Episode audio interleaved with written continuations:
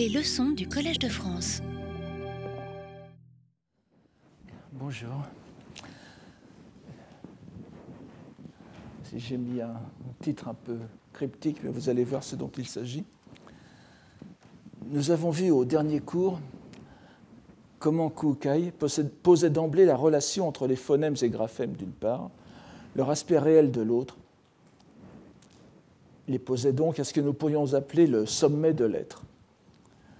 Bien que leur mise en œuvre ait lieu dans le monde des passions, notre monde phénoménal, leur source ultime n'est autre que le Bouddha universel Mahavairochana, Dainichi Nyorai, encore de loi, Hoshin.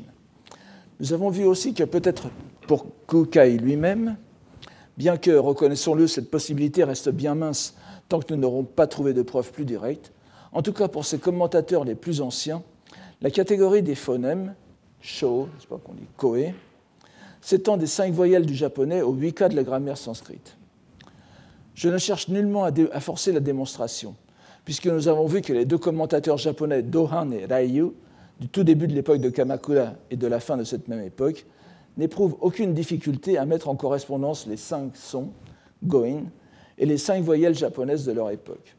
Ce qui fait que la liste des quatre catégories de phonèmes évoquées par Kukai, allant des cinq sons aux huit cas, si elle est prise selon l'interprétation de ses commentateurs, met tout naturellement les phonèmes japonais dans la continuité de la grammaire sanscrite. Nous avons vu que telle était l'idée de Jien lorsqu'à la même époque que Do, il mettait non seulement en rapport les caractères syllabiques du japonais avec les lettres brahmiques, mais comparait même le vocabulaire sanskrit avec le japonais. Je fais ici un tout petit aparté, c'est un peu spécialisé, mais ceux qui ont un peu étudié le, le kambun et la phonétique se rendent compte qu'il y a une certaine incohérence dans la lecture traditionnelle de ces, de ces termes. Je vous donne bien sûr la lecture traditionnelle telle qu'on la trouve dans les éditions des, des œuvres de Kukai. Par exemple, le, évidemment, le titre même, Sho, Sho, euh, Shoji Sogi, Sho est passé, n'est-ce pas? Et d'un autre côté, on vous fait dire Goin et pas Gohon. C'est-à-dire qu'on mélange les lectures Kaon et, et, Kaon et. Euh, c'est une incohérence euh, que nous livre la tradition. Pour vous dire mon opinion personnelle, à l'époque de Kukai, vous le savez, tout était lu obligatoirement par décret d'État en Kaon. Donc il faudrait dire Seiji Sogi et pas Shoji Sogi. Mais la, lecture s'est implantée. En même temps, Goin, Goin est bien sûr, serait la lecture Kaon, donc correcte, qui irait avec Se. Goon est une lecture euh, donc bouddhique, mais en même temps, si on, donne le sens plutôt bouddhique de syllabes plutôt que de notes de musique, il faudrait dire gong. Alors voilà, je vous livre ce, petit, dilemme, mais ce n'a pas grande importance pour la, la, compréhension même de notre texte. Nous allons voir aujourd'hui un autre aspect de la présence de la langue sanscrite chez Kukai. Un aspect qui peut paraître élémentaire aux sanskritistes avertis, que nous ne sommes pas bien sûr, puisque cela fait partie de ce que nous pourrions appeler le béaba de ceux qui se lancent dans l'étude de cette langue, mais que nous n'en devons pas moins estimer à sa juste valeur, puisqu'il s'agit en fait d'implanter au cœur de la conscience linguistique des Japonais de l'époque de Heian une relation de faits grammaticaux qui leur était parfaitement étrangère, dont la fonction était de rendre compte de la composition nominale d'une langue on ne peut plus exotique pour eux, mais qui allait malgré tout contribuer, par les possibilités d'application à la langue japonaise qu'ils offraient, a renforcé l'impression de la possibilité d'une correspondance régulière entre les deux langues, en passant cette fois par le chinois. Avant cependant que de passer à cette partie, il nous faut nous pencher sur une, dernière précision que Kukai apporte au premier aspect de son explication des dominations, des dénominations, mio, n'est-ce pas? Shaku mio. Mio étant encore bien sûr une lecture Goon, si on se met dans l'atmosphère la, Kaon de l'époque, il faudrait dire Shakume. On n'a pas le choix. Personne ne l'y met dans ce cas-là. Après avoir, alors, cette précision est loin d'être aisée à comprendre. Après avoir montré en effet que les dénominations Mio se rapportant forcément à des choses, Motsu, Motsu, Butsu, proviennent des phonèmes, Kukai nous dit que, la citation, l'examen des dénominations, c'est-à-dire des noms, des noms qu'expriment les phonèmes, s'appuie forcément sur les graphèmes.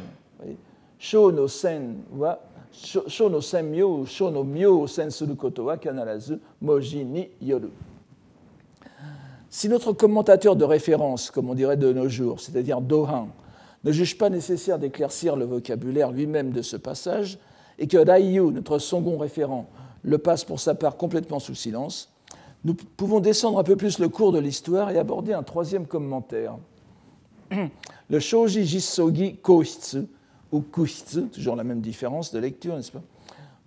C'est-à-dire les explications orales mises par écrit sur le Shoji Jisogi, qui sont des commentaires oraux, comme le nom l'indique, sur l'opuscule de Kukai, donc prononcé pendant 30 jours par un grand érudit, Shingon de la période des cours du Nord et du Sud, du Nambokucho, donc Goho, du monastère de Toji, et euh, prise par écrit par son disciple, non moins grand érudit, Kembo. Vous avez les noms, donc euh, Goho 1306-1362, Kembo 1333-1398. Divisé en cinq livres, ce commentaire est de loin le plus long de ceux qui nous servent de référence et nous donne des explications plus détaillées là où les deux autres restent muets. En particulier, pour ce qui concerne ce terme d'examen, le, le, kushitsu, l'explique par mettre en évidence ken, c'est-à-dire euh, arawasu, pas, le, caractère sen qui veut dire examiner, euh, etc., euh, inspecter, est, est, expliqué ici par ken, arawasu terme qui est d'importance dans l'exégèse sino-japonaise, puisqu'il implique la manifestation de ce qui est caché, et donc pour les phonèmes, de faire apparaître ce qui est vraiment sous la dénomination. Pourquoi cela devrait-il s'appuyer sur les graphèmes? C'est ce que nous explique Gohan, dans un passage qui mérite, d'être traduit ici pour expliquer l'expression mise en évidence des appellations par les phonèmes.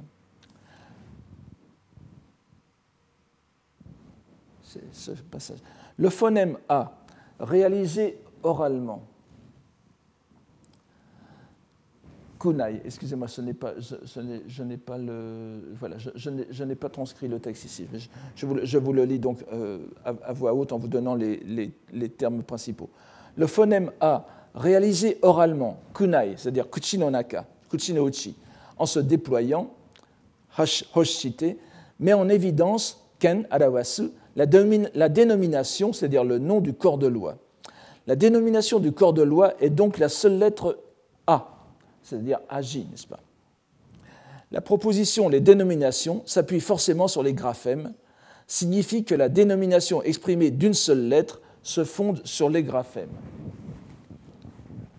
Je vous donne ici la lecture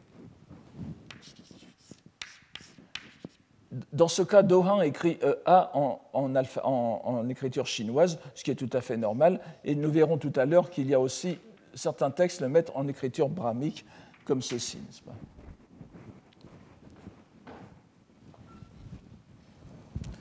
Nous avons bien ici, reprise par le commentateur, l'idée de Kukai, selon laquelle la voix, le phonème, ne se déploie pas en vain, et qu'elle exprime forcément le nom d'une chose, d'une entité. Et c'est en cela qu'on appelle l'être, J. Ici, à prendre au sens de graphème, c'est-à-dire monji, monji. Mais il vient nous apporter une, importante distinction entre l'être ou caractère J d'un côté, ce caractère-là, n'est-ce pas? Donc, euh, le J et, de l'autre côté, graphème ou signe d'écriture, c'est-à-dire le composé monji. L'écriture mon, selon Dohan, désigne les courbures. Alors, c'est un, un, une, phrase qui, nous posera des, problèmes, n'est-ce pas, qui nous causera des, difficultés.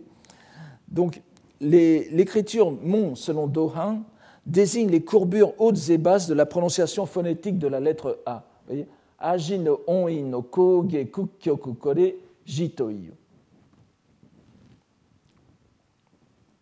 Tandis que la lettre, la lettre au sens de myo, de, donc de J, euh, est aussi en même temps soku myo nari, est en même temps l'appellation, la dénomination myo. Alors il y a un problème, nous allons revoir en, réalité ici Dohan cite ou précite, on pourrait dire, euh, quelque chose, une phrase de Kukai légèrement modifiée qui va apparaître après.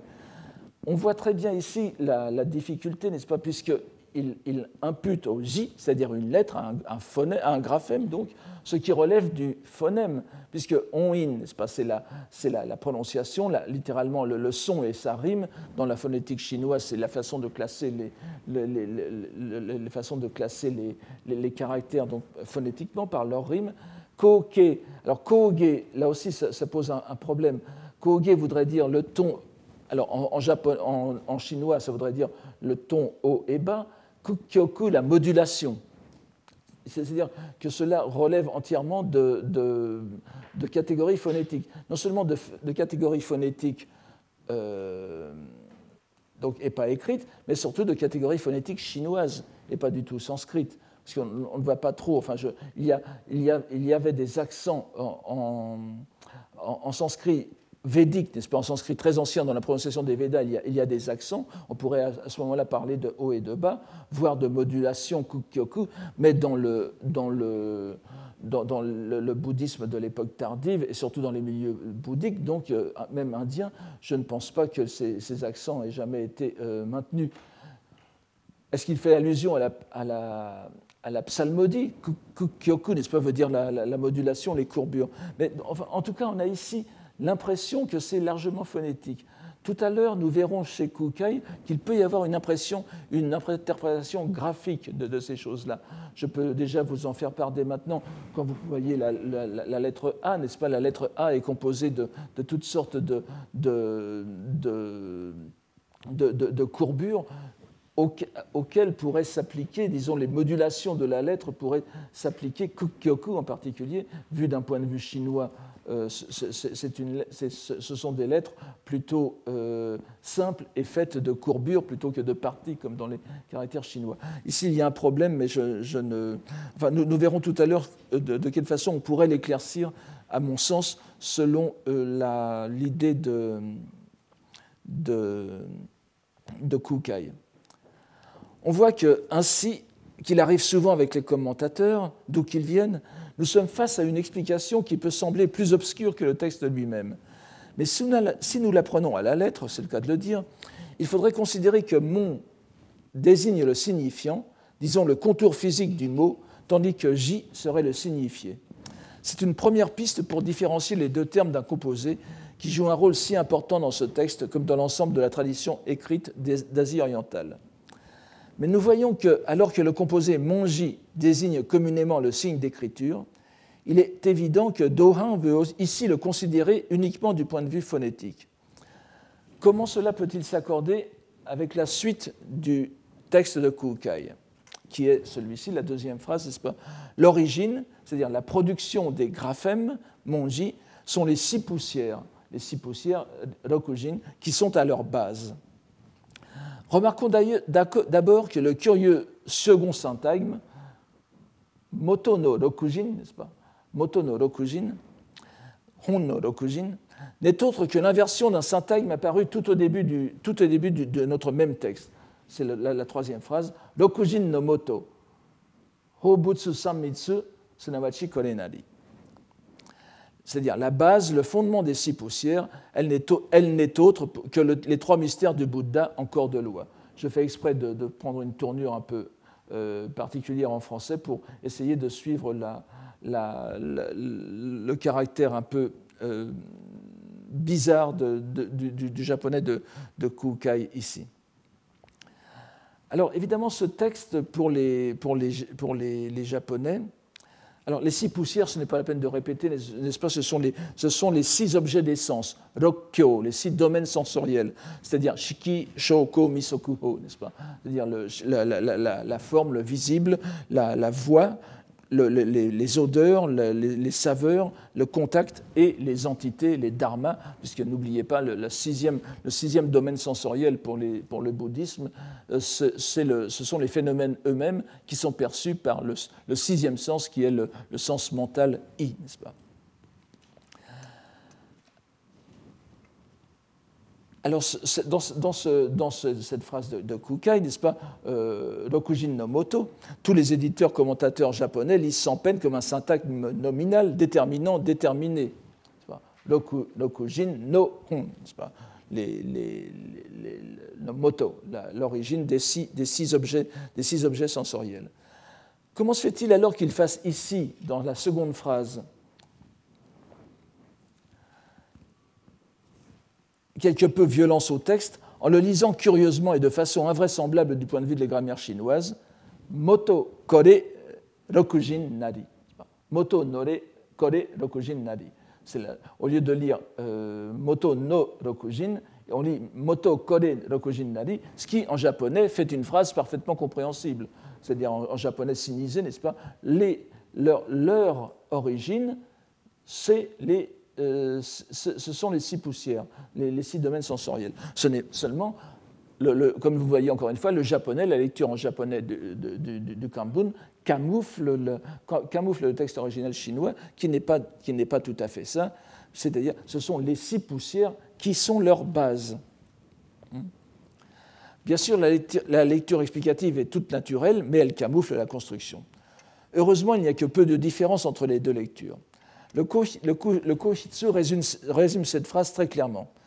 Si l'on s'enquiert de l'origine des graphèmes, ce sont les six poussières en leur substance originelle. Et vous voyez qu'ici, le, Kohitsu rend bien compte de la, phrase telle qu'elle est, Moto no Rokujin, c'est-à-dire les six poussières Rokujin sont le Hontai, euh, le, dernier, caractère ici, donc la substance originelle ce qui, euh, correspond tout à fait au texte. Très clairement, certes, dans l'énoncé, mais beaucoup moins selon le sens, puisqu'il y a une contradiction dans les termes que nous avons déjà remarqués. Mais Dohan, suggère à ce sujet un exemple qui devrait nous aider.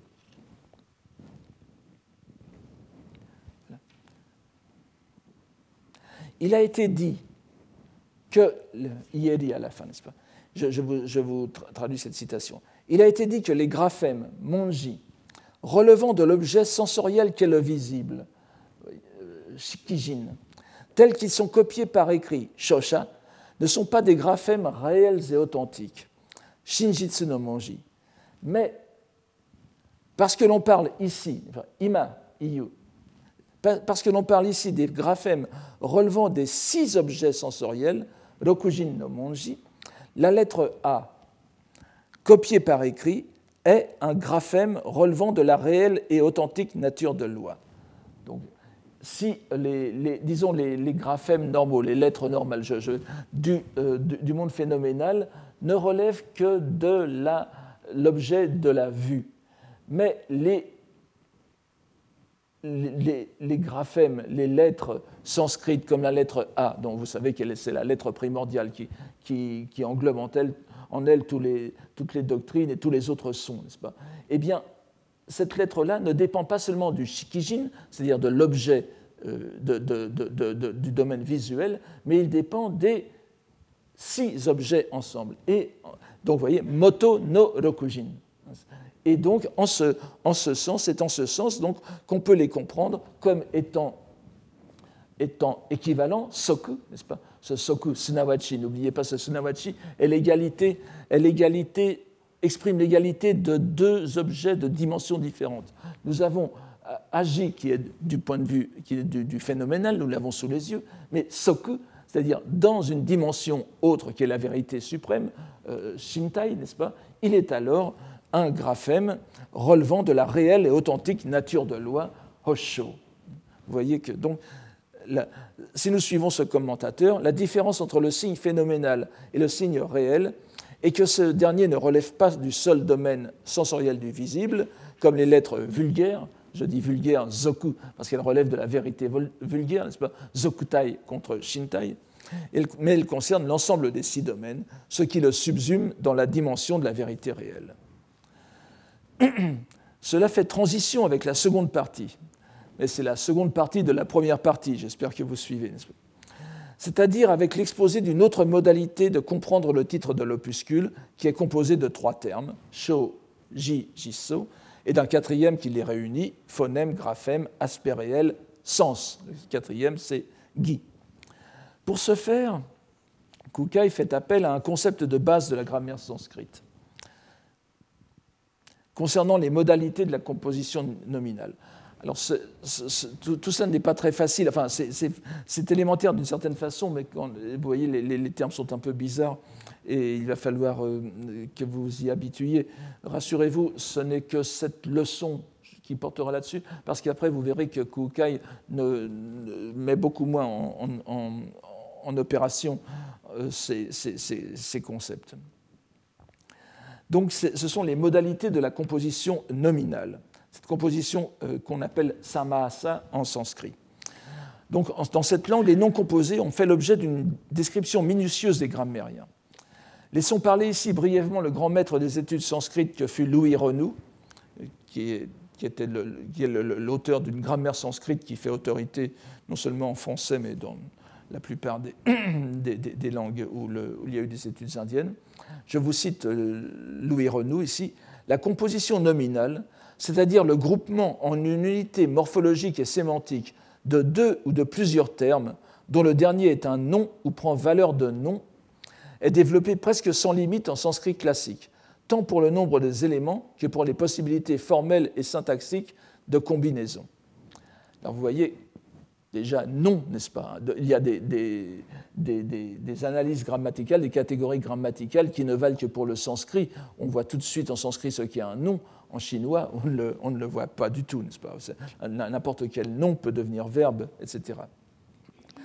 Renaud distingue entre composés primaires d'une part, dans lesquels la valeur propre du, dernier membre se maintient, et j'insiste sur, cette idée en sanskrit, c'est le dernier membre qui est, euh, euh, euh, l'important, n'est-ce pas et Donc, il, y a ces composés primaires euh, dont les rapports sont euh, soit du type copulatif, c'est-à-dire la, conjonction et, n'est-ce pas, soit de dépendance casuelle, casuelle non pas au sens de casual euh, en japonais moderne, mais ce qui relève des cas. Et vous vous souvenez que la dernière fois, nous avons parlé de hatten, les, huit cas de la déclinaison sanscrite. Donc, donc de type déterminatif. Il y, a, aussi les composés secondaires dont l'ensemble prend valeur d'adjectif et s'applique à un objet extérieur pour le qualifier. Ça prend valeur d'adjectif, mais le dernier membre est le plus souvent un nom, encore une fois. Il y a trois grandes, catégories dans la grammaire classique de, euh, de, ces composés. Le plus connu, c'est le dvanva, n'est-ce pas? Le copulatif, c'est-à-dire qui relie deux choses, père et mère, n'est-ce pas? Etc. Soleil et lune. Il y a ensuite le Tatpurusha. Tatpurusha alors, donc les, grammairiens sanscrits ont pris, des, ont pris des, des, expressions qui sont devenues typiques pour distinguer chaque composé. Tatpurusha veut dire son serviteur, son homme, n'est-ce pas? Donc le, tat est, est, considéré comme un composé déterminant, déterminé, pas?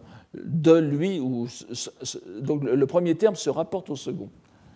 L'autre, alors le, troisième composé est aussi très important, le bahuvrihi. Bahuvrihi veut dire en réalité qui a beaucoup de riz.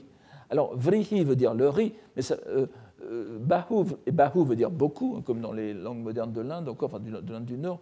Mais bahuvrihi ne veut pas dire beaucoup de riz, ça veut dire qui a beaucoup de riz.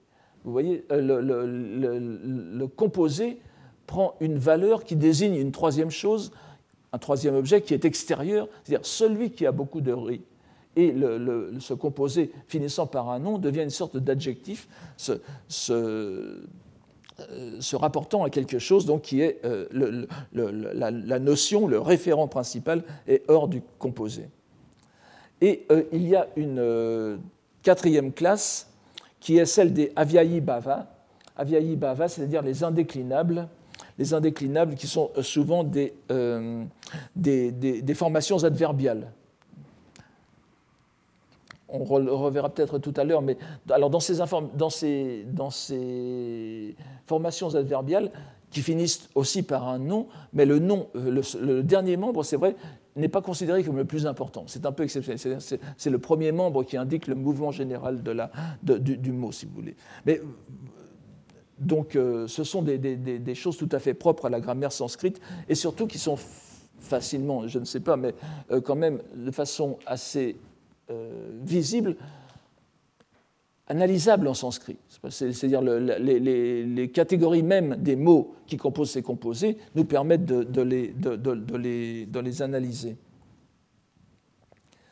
Alors, Renou précise que euh, donc, vous aviez trois classes une quatrième donc avec les Aviayi Bava, et euh, les grammairiens tardifs euh, en distinguent six. Il n'est pas difficile de reconnaître en ces grammairiens tardifs ceux dans la tradition desquels furent formés les religieux indiens ou indiens ou venant d'États indianisés d'Asie centrale, les Amoga Vajra, Vajrabodhi, Shubhakara Simha. Je vous mets ici tous les noms et les, et, les, et, leurs dates. Vous voyez qu'ils sont tous euh, ils, ont, ils, sont tous arrivés en Chine pendant la dynastie des Tang. C'est la dernière grande vague de transmission du bouddhisme en, Chine, n'est-ce pas, avec le, tantrisme indien tardif. Et évidemment, ce sont ces, euh, ces, conceptions grammaticales tardives que transmirent ces euh, Indiens en Chine évidemment, leurs connaissances furent retransmises à un religieux chinois qui s'appelle Yixing, c'est pas Ichigyo en japonais, qui, est le, donc qui, a, qui, les a transmises à son tour à Huiguo, c'est-à-dire Eka, le maître de, de, Kukai, nous avons vu la dernière fois, et finalement Kukai. Donc voici la, la façon dont, ces choses se sont transmises jusqu'à lui. Mais les six modalités euh, alors là, c'est pareil, nous avons un, nous avons un, problème, de, un problème de prononciation. Les, euh, cette fois, les, éditeurs japonais, pour montrer, que, pour montrer deux choses, à la fois pour, parce qu'ils pensent quand même de temps en temps à la nécessité de faire prononcer kukai en lecture kaon, d'une part, et puis aussi à la coutume qui s'est implantée dans les lectures euh, phonétiques du chinois de mettre ce qui n'est pas bouddhique en lecture Kaon et ce qui est bouddhique en lecture Gong, mais vous voyez que c'est déjà contredit dans, ce que nous avons vu tout à l'heure. Mais ici, en tout cas, on fait preuve d'un certain esprit de purisme et on fait lire ça le plus souvent, ou en tout cas, ceux qui lisent comme cela euh, passent pour être plus, plus érudits. On fait lire ça non pas Roku, Gashaku, Goshaku, vous me direz, on pourrait lire Gojaku, mais c'est Gashaku, mais on lit Riku Gashaku, ou bien aussi euh, euh, Riku Ri avec le, caractère ri de hanareru, hanaru, n'est-ce pas, hanareru, ri gashaku ou riku gashaku. Si vous lisez euh, Roku Gashaku, d'abord, vous, retrouverez pas mal de gens avec vous, et ce, n'est pas grave du tout, puisque vous savez bien que ce, ne sont que des, façons de, se situer, d'exprimer sa position euh, par rapport à tel ou tel euh, texte ou période. Les six modalités que reconnaît Kukai sont donc une méthode d'analyse des composés nominaux, appelée en sino-japonais donc Rikuri Gashaku, que je traduis par six explications par les séparations et réunions, ou bien plus simplement comme ici, Riku Gashaku, explication par les six composés. Avant tout applicable au sanskrit, est venu directement d'une tradition indienne. Il est d'autant plus remarquable de constater qu'il l'expose ici sans aucune référence directe à la langue sanscrite, mais l'utilise pour procéder à l'exégèse de termes sino-japonais. Raiyu, dans son commentaire, donc euh, Raiyu du début de, Kamakura, rappelle que Kukai dit de l'exégèse des six réunions dans son traité des dix étapes de la pensée, dont nous avons parlé euh, il y a deux ou trois cours. Cette, cette exégèse est le moyen grâce auquel l'ensemble des entités obtiennent leur dénomination. Avant de préciser, à l'aide d'un autre texte, que seuls les noms composés de deux sens ou plus peuvent faire, l'objet d'une telle exégèse. Alors vous voyez que ça reprend un peu ce que disait Renou, c'est-à-dire qu'il faut qu'il y ait deux noms. Guy, c'est le, mot arta, n'est-ce pas, que nous avons ici. Guy, c'est le sens, et en même temps euh, ce qui est euh, transmis par la lettre. Et euh, Évidemment, du côté des, Chinois et des Japonais, cela serait l'équivalent de, des mots pleins, en quelque sorte. Vous savez que la, grammaire, enfin la, grammaire c'est peut-être un grand mot, mais la tradition euh, philologique chinoise euh, distingue entre les mots pleins et les mots vides, c'est-à-dire jishi et kyoshi. Bon, J, c'est le jitsu de réel, et kyo, c'est munashi, les, mots vides étant les, particules grammaticales, etc. Donc, euh, il faut qu'il y ait deux mots pleins pour faire un composé. C'est assez évident, mais les exemples concrets que nous donne Ryu ici sont très intéressants. Je vous, je vous en donne une, je vous en donne une, une partie, n'est-ce pas? Donc, ainsi, je, vous le, traduis en même temps que vous pourrez suivre des yeux. Ainsi, pour expliquer Bouddha, c'est-à-dire Bouddha en, transcription, l'appelle-t-on l'éveillé, kaksha. Dans ce composé, si j'ai entendu, n'est-ce pas, le, caractère chinois sha ou mono a le sens de sujet, shu, shu no gi, nani, kore, sha, shawa, kore, euh, shu no gi nadi. Et euh, il pénètre les cinq agrégats, les goun, n'est-ce pas C'est-à-dire, euh, donc, c'est une, une, entité qui est, cela exprime, ce gui exprime une entité qui est euh, existante, qu'on a devant nous, les cinq agrégats, n'est-ce pas? Shiki, Juso, Gyo, Shiki, ce sont les cinq composants de, notre, de, tout, de tout phénomène, hein, en particulier des phénomènes vivants. Kaku, de son côté, le verbe kaku, ça, ça, ça, n'est-ce pas? Samu, samete, s'éveiller a le sens de inspecter. Vous voyez, euh, satsu, hein, cha en chinois. Kaku kore satsunogi, c'est-à-dire le, inspecter, être assez lucide pour considérer les choses. Ce qui relève de la seule sagesse. Tada chini zokusu. Alors voici, donc, nous, avons parlé de ri go, n'est-ce pas? Ri go, gashaku, la séparation, la division et la réunion. Donc, lorsqu'on décompose le, composé en deux, en deux, sections, nous avons le betsuge, n'est-ce pas, bekkai ou betshige, c'est-à-dire l'exégèse, l'explication par séparation. On analyse le composé en deux. Ensuite, celui qui possède l'éveillé, kaku, ad, kaku adu no mono, nazukete, on l'appelle kakusha, l'éveillé. Ça, c'est l'exégèse par réunion. Alors vous voyez que c'est assez intéressant ici. Comme on le voit ici, de façon beaucoup plus évidente que chez Kukai, la mise en œuvre de cette sextuple exégèse telle que la conçoit Ryu, en passant d'un contexte sanskrit à l'univers langagier sino-japonais, prend de singulières tournures. L'exemple choisi est d'autant plus remarquable que Ryu, ou plutôt le commentaire qu'il cite à ce sujet, mais je n'insiste pas là-dessus, part d'un mot sanskrit, Bouddha, dont il considère la traduction sino-japonaise kakusha, mais chacun peut voir qu'il ne s'agit pas du tout d'un composé nominal au sens où on l'entendrait en sanskrit, puisque sha, en chinois, n'est-ce pas l'équivalent de ja, ne peut guère s'employer absolument, c'est-à-dire séparément de tout, sauf si on le lit en japonais, mono. En chinois, ce n'est pas possible d'en faire un, mot, distinct, mais si on le lit en japonais mono, comme vous le savez tous, mono est parfaitement euh, euh, autonome en japonais. Il apparaît donc le plus souvent comme suffixe nominal en japonais, en chinois et en sino-japonais aussi, à la suite d'un mot pris au sens verbal, exprimant l'auteur d'une action, vous le savez tous. L'application au sino-japonais du modèle sanskrit ne peut se faire qu'au prix d'une adaptation considérable, fondée sur le décompte des caractères comme autant de mots, l'équivalent du sanskrit artha, pleinement signifiant, ce qui n'est bien sûr pas le cas.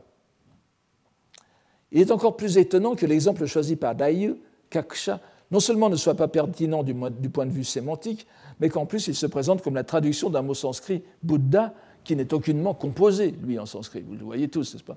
C'est, euh, Bouddha est le, participe, passé du verbe Bouddha qui veut dire euh, s'éveiller, l'éveiller.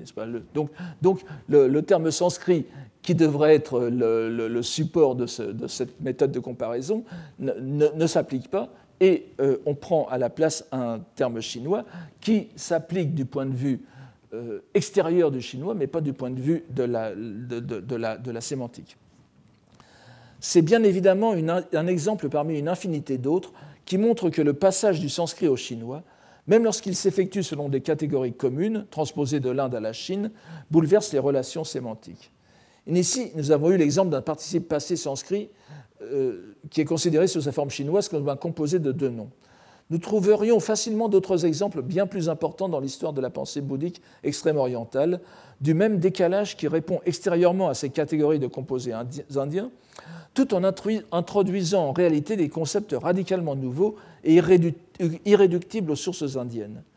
L'un des plus marquants est le mot pour nature de Bouddha, Busho en sino-japonais, qui traduit le sanskrit buddhata, mieux rendu par le français bouddhéité ou l'anglais buddhahood, terme dont j'ai eu l'occasion de parler ailleurs plus en détail et qui est exemplaire de ce point de vue.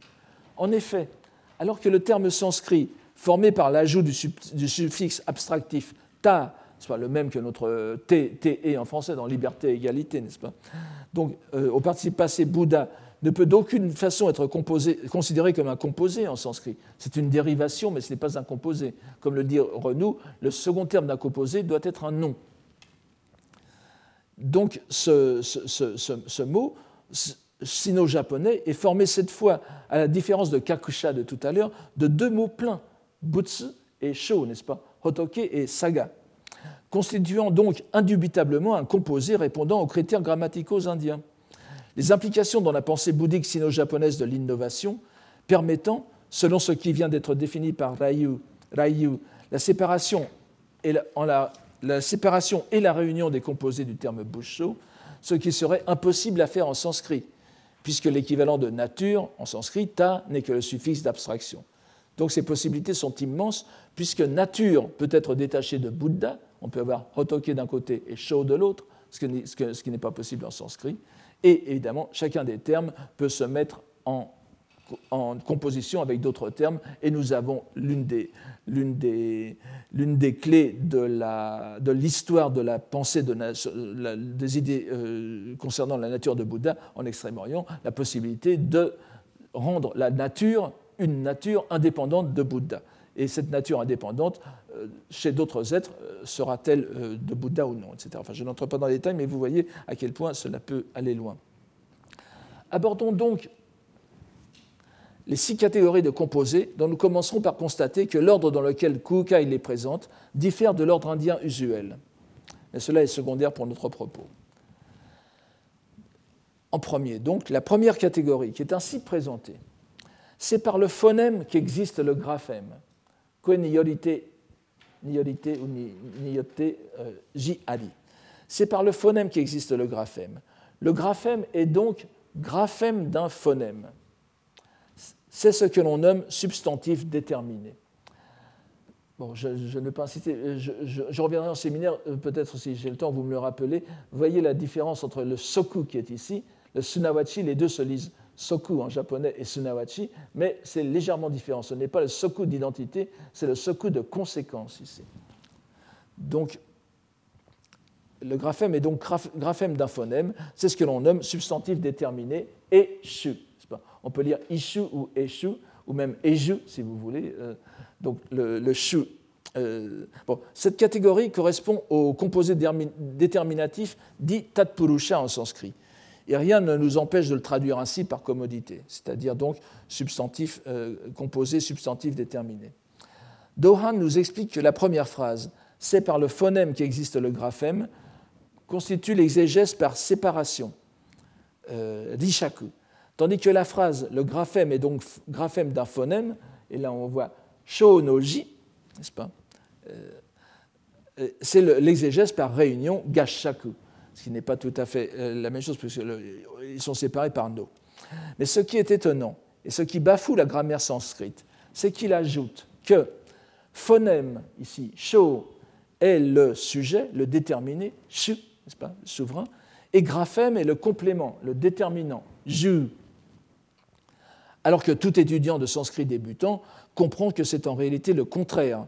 En sanskrit, le déterminé suit en effet le déterminant de la composition euh, nominal, euh, comme je vous l'ai dit tout à l'heure. D'ailleurs, il est intéressant de voir que même ce mot de déterminant, je, littéralement celui qui suit, qui est derrière, traduit très exactement le sanskrit upasarjana, qui veut dire subordonné, dont, euh, dont Renaud indique qu'il est le nom du membre déterminant. C'est bien ce que nous avons. Le déterminant est, en grammaire, enfin, si vous voulez, inférieur au déterminé, bien sûr. Hein. Le, chat du voisin, c'est d'abord le chat qui est, important, grammaticalement, j'entends.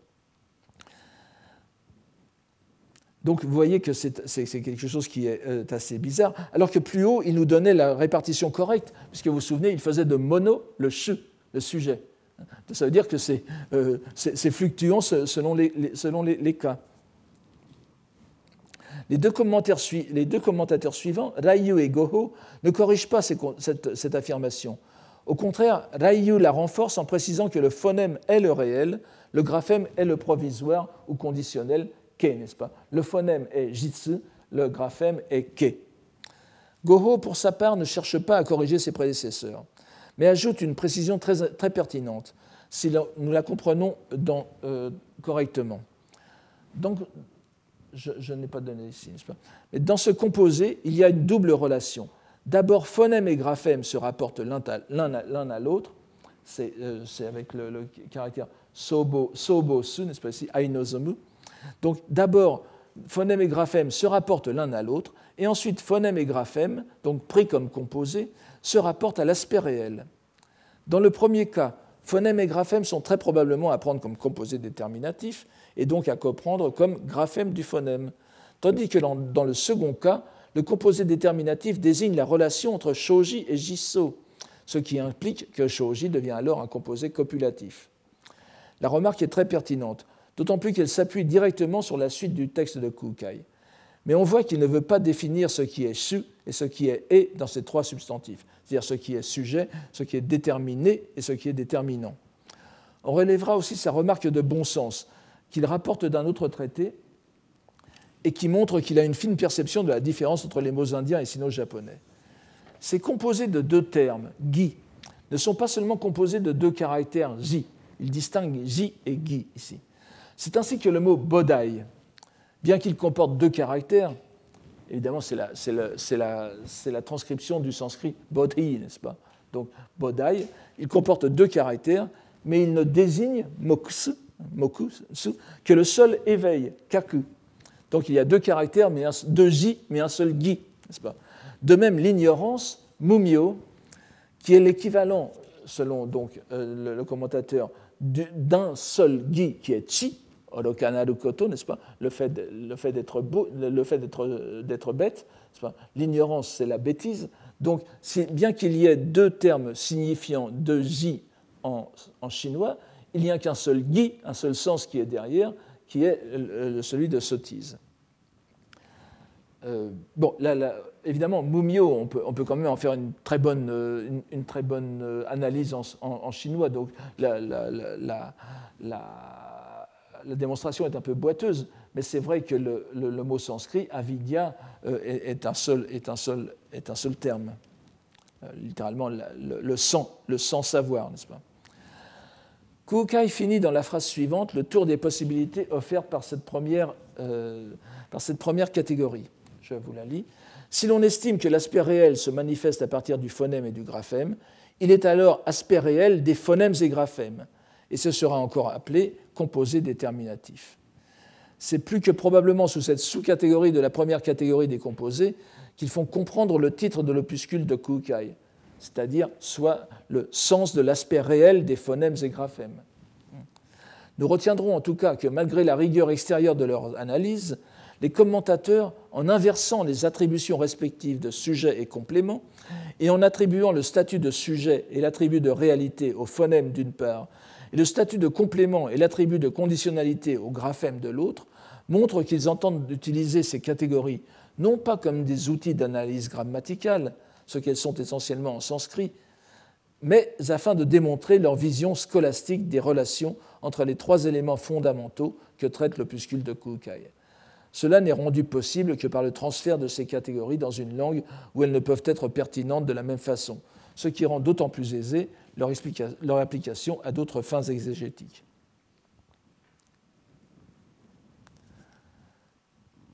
Kukai définit ensuite une seconde catégorie de réunion, euh, go, n'est-ce pas, gashaku, euh, en reprenant le même mouvement d'analyse. D'abord le rapport entre phonème et graphème, et puis le rapport des deux premiers avec l'aspect réel. Voyons d'ailleurs d'abord le premier. Si l'on estime euh, iu, moshi iu, n'est-ce pas, moshi iwaba, mais ce veut dire aussi, se dit aussi homo, n'est-ce pas? Ça veut dire, euh, ça a un sens de, penser en même temps. je, préfère le traduire par le verbe estimer plutôt que le verbe dire. Si l'on estime que le phonème possède forcément un graphème, le phonème est alors le possédant, no, n'est-ce pas, no le possédant, know. Il faudrait lire know you en, en, mais euh, la plupart des, commentateurs modernes le lisent know. Et le, graphème est le possédé, show. Donc vous voyez la relation, je, reviendrai tout à l'heure là-dessus. En tant que possédant le bien qui est le graphème, alors ça c'est très intéressant, n'est-ce pas? Donc no no ji, no, alors yoku ji no zai aru koto sunawachi uzai no nao udunari, si donc le graphème est le possédé, le possédé shou, n'est-ce pas? Donc no le possédant, shou le possédé. En tant que possédant le bien qu'est le graphème, il sera alors appelé ayant de la richesse, ayant du bien, composé possessif.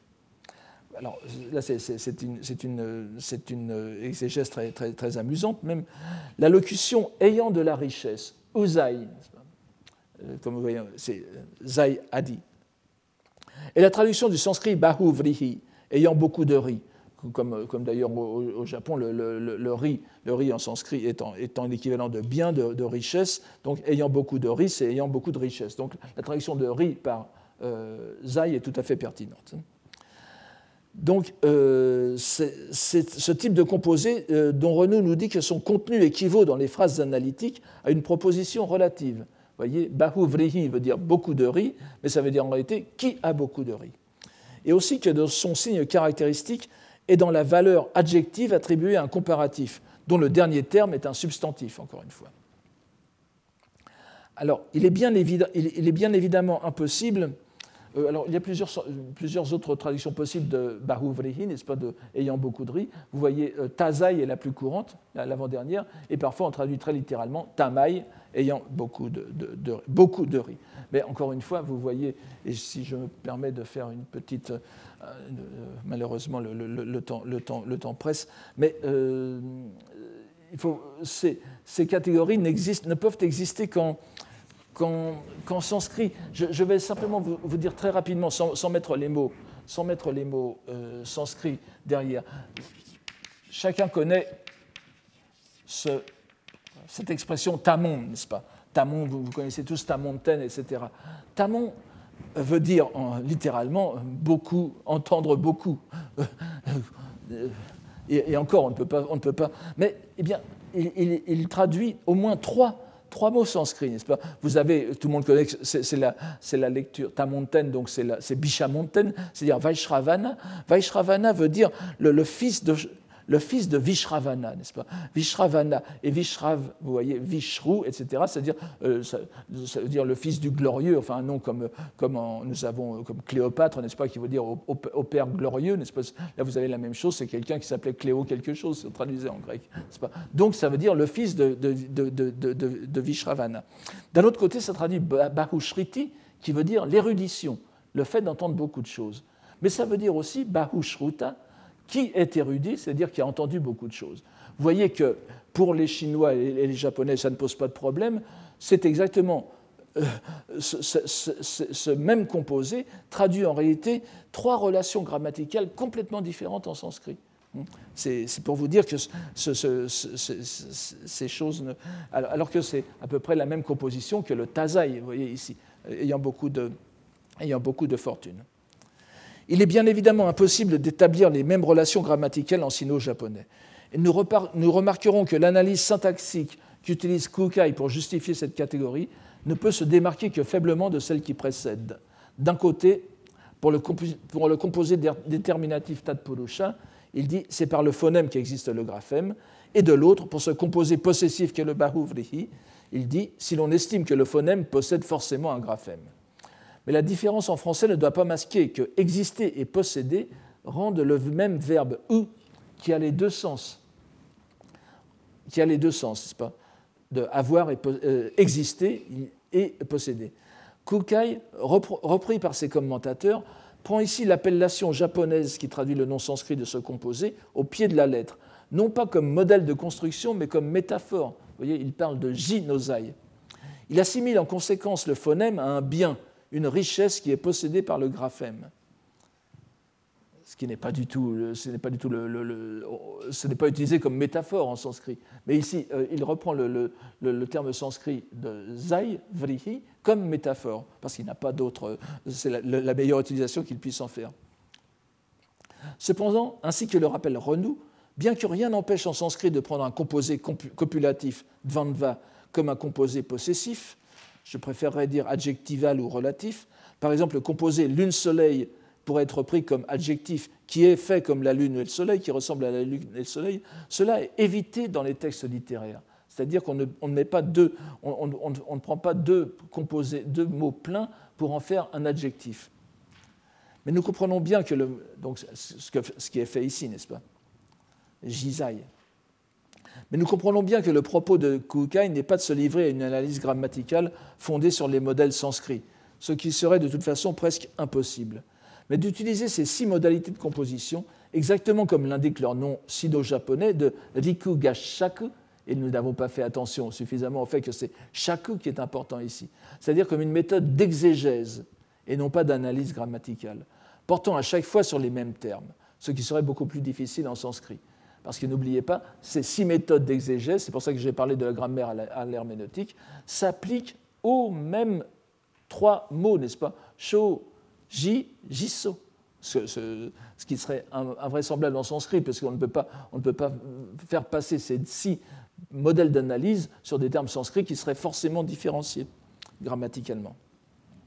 Il s'agit donc de, reconsidérer les sens possibles, les modes combinatoires possibles à l'intérieur d'un composé, cette fois jukugo, qui en tout état de cause reste immuable, ce qui n'est pas le cas dans les prototypes sanscrits, comme l'indiquent les appellations elles-mêmes. Kukai prolonge ensuite son analyse à l'aide du modèle Bahuvrihi sur le composé qui inclut cette fois l'aspect réel. Les phonèmes et graphèmes possèdent forcément l'aspect réel. L'aspect réel possède forcément les phonèmes et les graphèmes. Étant réciproquement possédant et possédés, ils seront donc appelés comme, précédemment, c'est-à-dire ayant de la richesse. Bien qu'il soit possible de trouver, si nous en croyons Louis Renou, des cas d'inversion de Bahuvrihi, je n'entre pas dans les détails, cela s'explique en sanskrit par les formes grammaticales des mots du composé et n'a rien à voir avec la façon dont Kukai envisage la réciprocité des termes shoji d'un côté et jisso de l'autre. Vous voyez, go-so, c'est-à-dire so-go. Euh, on, peut, on, peut, selon Kukai, inverser la, relation, ce qui ne serait pas possible en sanskrit. Il ne s'agit pas ici, nous l'avons compris, d'une relation grammaticale, mais d'un développement doctrinal. L'aspect réel comprend les phonèmes graphèmes et est logiquement et pratiquement indissociable d'eux, de même que l'inverse est vrai, puisque nous avons vu que phonèmes et graphèmes sont avec l'aspect réel dans une relation appelée triple mystère d'égalité du Bouddha en corps de loi, ce que je vous mets ici, Hobutsu Byodo Sammitsu, no Sammitsu. Le caractère éminemment original de cette conception réciproque du mode de composition n'échappe pas aux commentateurs. Et euh, Dohan remarque à ce propos. Cependant, il y a ici explication par possession réciproque. No sho no shaku. No sho no shaku. Cette explication par le type de composé ayant, des richesses des phonèmes et graphèmes est en contradiction, soi, le, dernier mot, avec le sens ordinaire, jotonogi, du composé en bahuvrihi. Donc il connaît quand même le principe. Et d'ajouter avec beaucoup d'à-propos, il faudrait y consacrer un plus vaste examen, Hiroku Kangao Beshi. Indien et sino-japonais, en réalité, ne parlent pas de la même chose. Nous arrivons ainsi au troisième mode de composition. Alors que les trois modes les plus répandus dans la composition nominale indienne sont ceux énoncés plus haut, c'est-à-dire Dvanvat, Tadpurusha et Bahuvrihi, Kukai, après avoir présenté son analyse des trois termes selon les modalités du Tadpurusha et du Bahuvrihi, a maintenant recours à une nouvelle catégorie, qui est en réalité, selon la grammaire traditionnelle sanscrite, une sous-catégorie du Tadpurusha.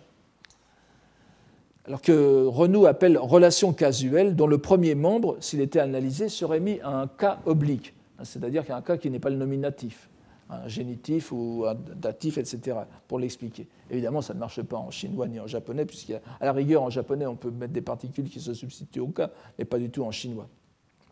Ce, composé est appelé karma dharaya, que Renou traduit avec quelques hésitations par porteur de l'acte, et dont il explique qu'il s'agit d'une redistribution d'une relation attributive ou appositionnelle. Celui-ci, mon père, ce héros. Au sourire sidou même, vous pouvez continuer. Appelé, euh, donc c'est alors à la différence du pur Tatpurusha, les deux termes du composé, s'ils étaient analysés, seraient du même cas en sanskrit.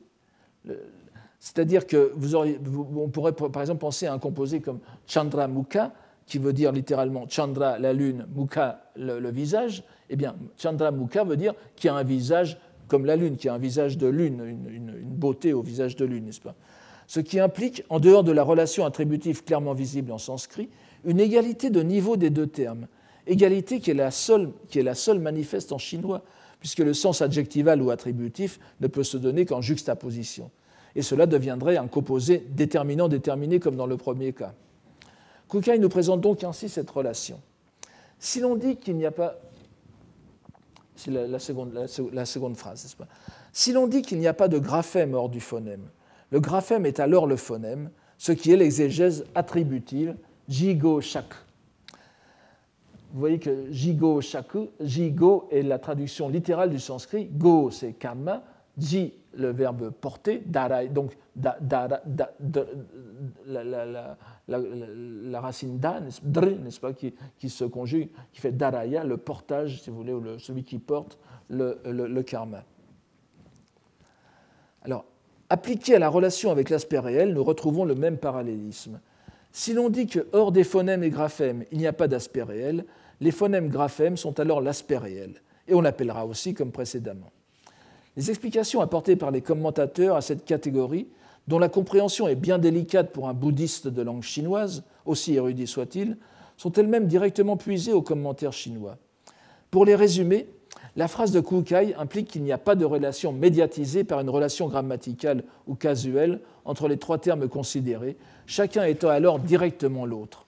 Le phonème est le graphème.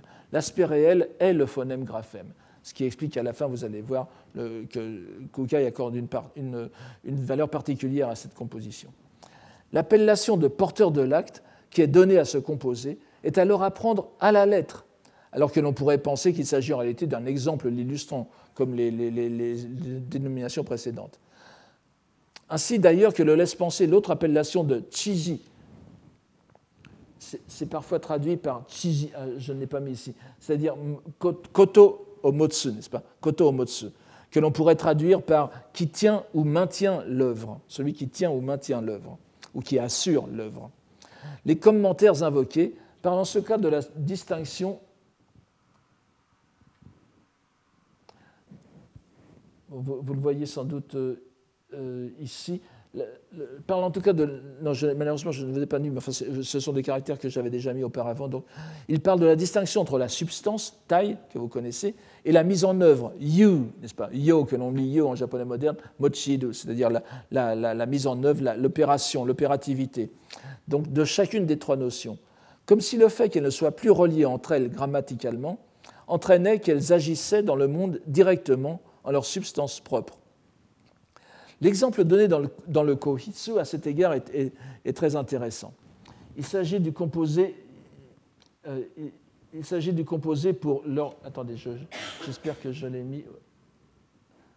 Malheureusement, je, crois que je, pas, je ne l'ai pas mis ici, n'est-ce pas? En tout cas, je vais vous, l'expliquer avec les, mots les plus importants. Il s'agit du composé genkon, c'est-à-dire manako, manako n'est-ce pas? Mais, meno, ne, neko, la, racine. C'est-à-dire, ça veut dire le sens visuel, l'organe de la vision, littéralement la racine de l'œil. L'œil est glosé dans son composé comme la substance, taille, et la racine, c'est-à-dire l'organe physique, kon, c'est la, la fonction, yu, il faut alors comprendre que l'organe étant directement impliqué, c'est-à-dire qu'il porte ou maintient sa fonction, n'est-ce pas, J, dans son opération de vision, qui est sa substance, il n'y a, pas d'autre relation entre eux que l'immédiateté de son acte. Donc Genkon est un gigot, c'est-à-dire un porteur de l'acte, dans la mesure où sa, validité, yu, sa mise en opération, est, est consubstantielle, c'est le cas de le dire, à sa substance, taille Donc, malgré, la, séparation dans le composé, ils sont liés intrinsèquement l'un à l'autre. Vous voyez, on saute, de l'explication grammaticale à une explication qui est, pour ainsi dire, métaphysique. On, l'explique comme, comme un, un, gui et non pas comme un composé. Donc il n'y a pas d'autre relation entre eux que l'immédiateté de l'acte. Sans entrer davantage dans les détails, nous voyons ici encore que les catégories grammaticales sanscrites ne sont pas en jeu. Kukai utilise encore une fois cette catégorie comme modalité de compréhension des relations des trois termes qu'il entend expliquer. Compréhension qui ne relève bien sûr pas du tout de la grammaire, mais de la contemplation.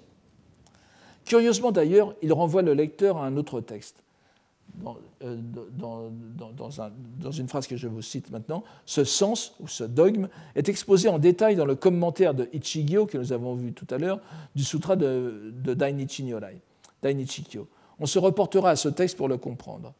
Or, le terme de Jigo Shaku, comme le remarquent déjà les commentateurs médiévaux, ne figure pas dans le passage concerné. C'est en quelque sorte par allusion qu'il faut le comprendre et faire le lien avec le porteur de l'acte. En revanche, ce passage dit clairement, en expliquant le sens de l'enseignement des, euh, ce passage dit clairement, en expliquant le sens de l'enseignement des paroles de vérité, Shingon, c'est la troisième citation, n'est-ce pas?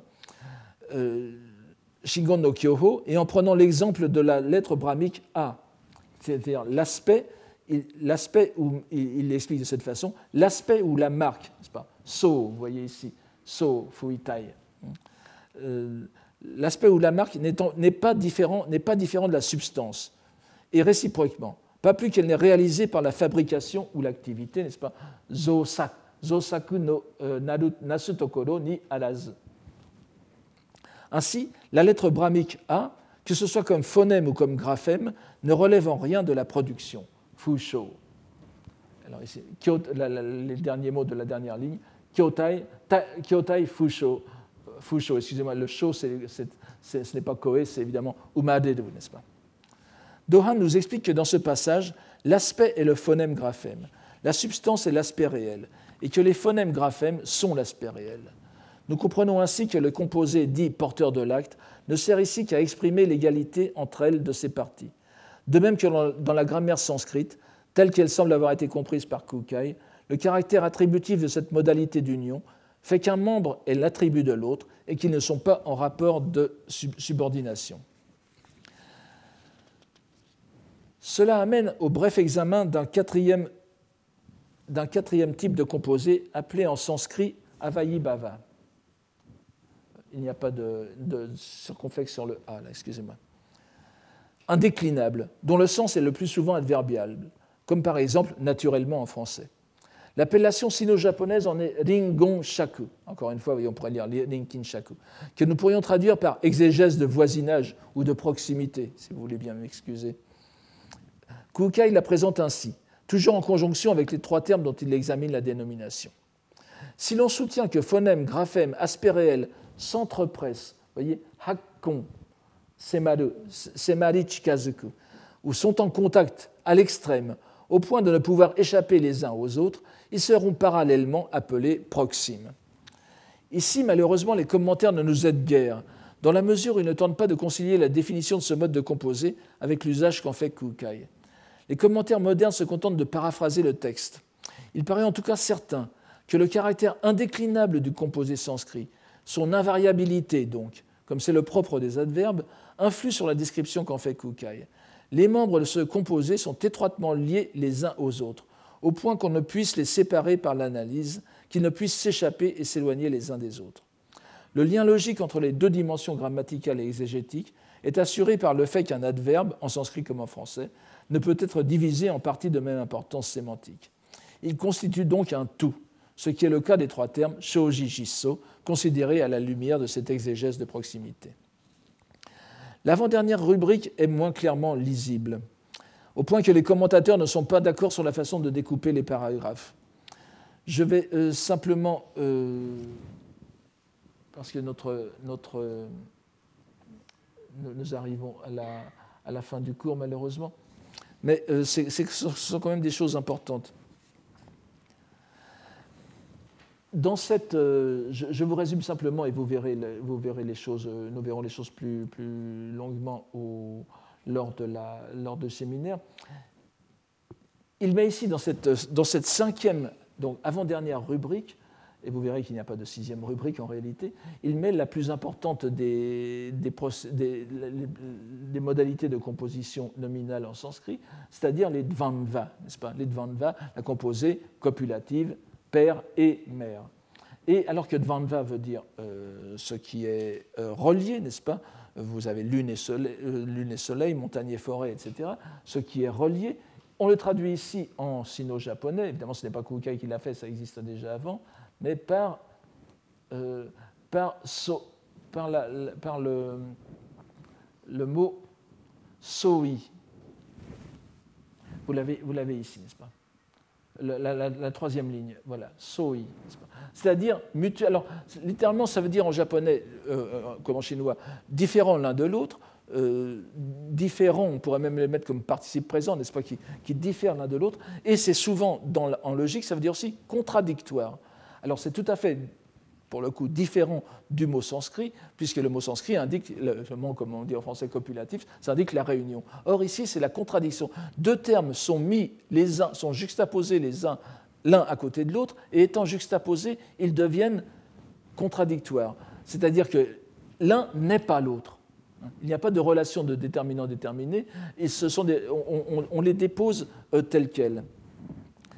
Alors, l'épithète de copulatif l'indique bien, donc il est relié à l'autre par la, copule. Mais même lorsque, du point de vue sémantique, les concepts exprimés par les mots peuvent s'opposer entre eux, comme par exemple dans bien et mal, vieillesse et jeunesse, leur rapport grammatical est bien d'union. Mais Kukai choisit d'interpréter ce rapport copulatif comme un rapport d'opposition, voire de contradiction, précisément pour la raison que leur rapport n'est plus que de juxtaposition et qu'ils n'ont donc aucun autre lien entre eux que le contraste que produit naturellement cette juxtaposition. Il est hautement significatif que Kukai ait mis en dernier lieu cette catégorie, qui apparaît en général en premier dans les grammaires sanskrites, parce qu'il s'agit justement du mode le plus simple de composition. Et la raison en paraît évidente, c'est que les composés étant juxtaposés, on ne peut instaurer de rapport logique, sémantique et religieux religieux au sens de, qui concerne la pratique bouddhique, entre eux. Cette, catégorie ne lui sert en conséquence à rien, sinon à définir, pour ainsi dire, le niveau zéro des rapports entre shoji et jiso. Elle est d'une certaine façon le miroir de la catégorie de l'exégèse de proximité, que nous avons vu tout à l'heure, qui la précède immédiatement, où les termes sont si étroitement compressés ensemble que l'on ne peut les distinguer. Dans un tel contexte, les sons ne sont que bruits dénués de sens, qui ne se rapportent à aucun objet, tandis que les lettres sont de simples formes. C'est ce, qui est dit après, mais je ne reviens pas ici, je, n'ai pas le temps d'insister là-dessus. Donc la sixième catégorie, euh, qui, est, la, catégorie des, composés euh, numériques en quelque sorte, comme en, japonais, en, sanskrit on, dit dvigu, n'est-ce pas? Deux vaches, les deux vaches. On peut parler de trilokam, le, triple monde, le trois mondes, euh, mais comme vous voyez ici dans Shoji il n'y a pas de numératif, donc ça ne concerne rien. Et euh, va conclure de la façon suivante, je vous le donne ici, n'est-ce pas? Le composé contrastif ou oppositionnel, soi, est l'exégèse qui procède selon le superficiel et le sommaire Tandis que les catégories dites porteurs de l'acte et proximes, les n'est-ce pas, gigot et ringon, sont des exégèses qui s'appuient sur le profond et le secret. Bon, ici, tout, est dit, n'est-ce pas Il n'y a rien à faire de la première, méthode exégétique, le SOI, la, méthode contrastive, tandis qu'une bonne exégèse ésotérique portera sur les deux autres modes, Gigot, qui est la, méthode de, ou Tai et Yu, je vous parle ici de la conception euh, de Kukai, ce n'est pas de la conception originelle, ce n'est pas le dharma, le karma dharaya. Donc Tai et Yu sont inscrits ensemble, et de même, dans le Ringon, ils sont, les trois composés forment un tout. Et évidemment, le Soi Shaku, le Soi Shaku est considéré comme l'exégèse qui euh, est celle pratiquée par les doctrines exotériques, c'est-à-dire non ésotériques, hein, le Kengyo, ou vous vous souvenez de ce qu'avait dit Kukai dans un texte antérieur, le reproche que l'on doit faire à ces doctrines non ésotériques, c'est qu'elles reconnaissent l'impuissance du langage à communiquer le niveau suprême de l'existant. Ce qui n'est pas le cas pour l'ésotérisme, puisque, comme on le voit ici, même à tous les niveaux de compréhension, que ce soit le, que ce soit le niveau le plus phénoménal jusqu'au dernier niveau, il y a une continuité entre eux, si bien que le langage, à partir de, son, ses manifestations phénoménales, peut mener jusqu'à la réalité JSO. C'était un peu complexe. Rassurez-vous, euh, ce sera beaucoup plus simple, enfin, en tout cas dans l'énoncé les prochaines fois. Nous ne retrouverons pas trop de grammaire sanscrite, heureusement ou malheureusement. Je vous remercie pour aujourd'hui. Retrouvez tous les contenus du Collège de France sur www.colège-2-france.fr.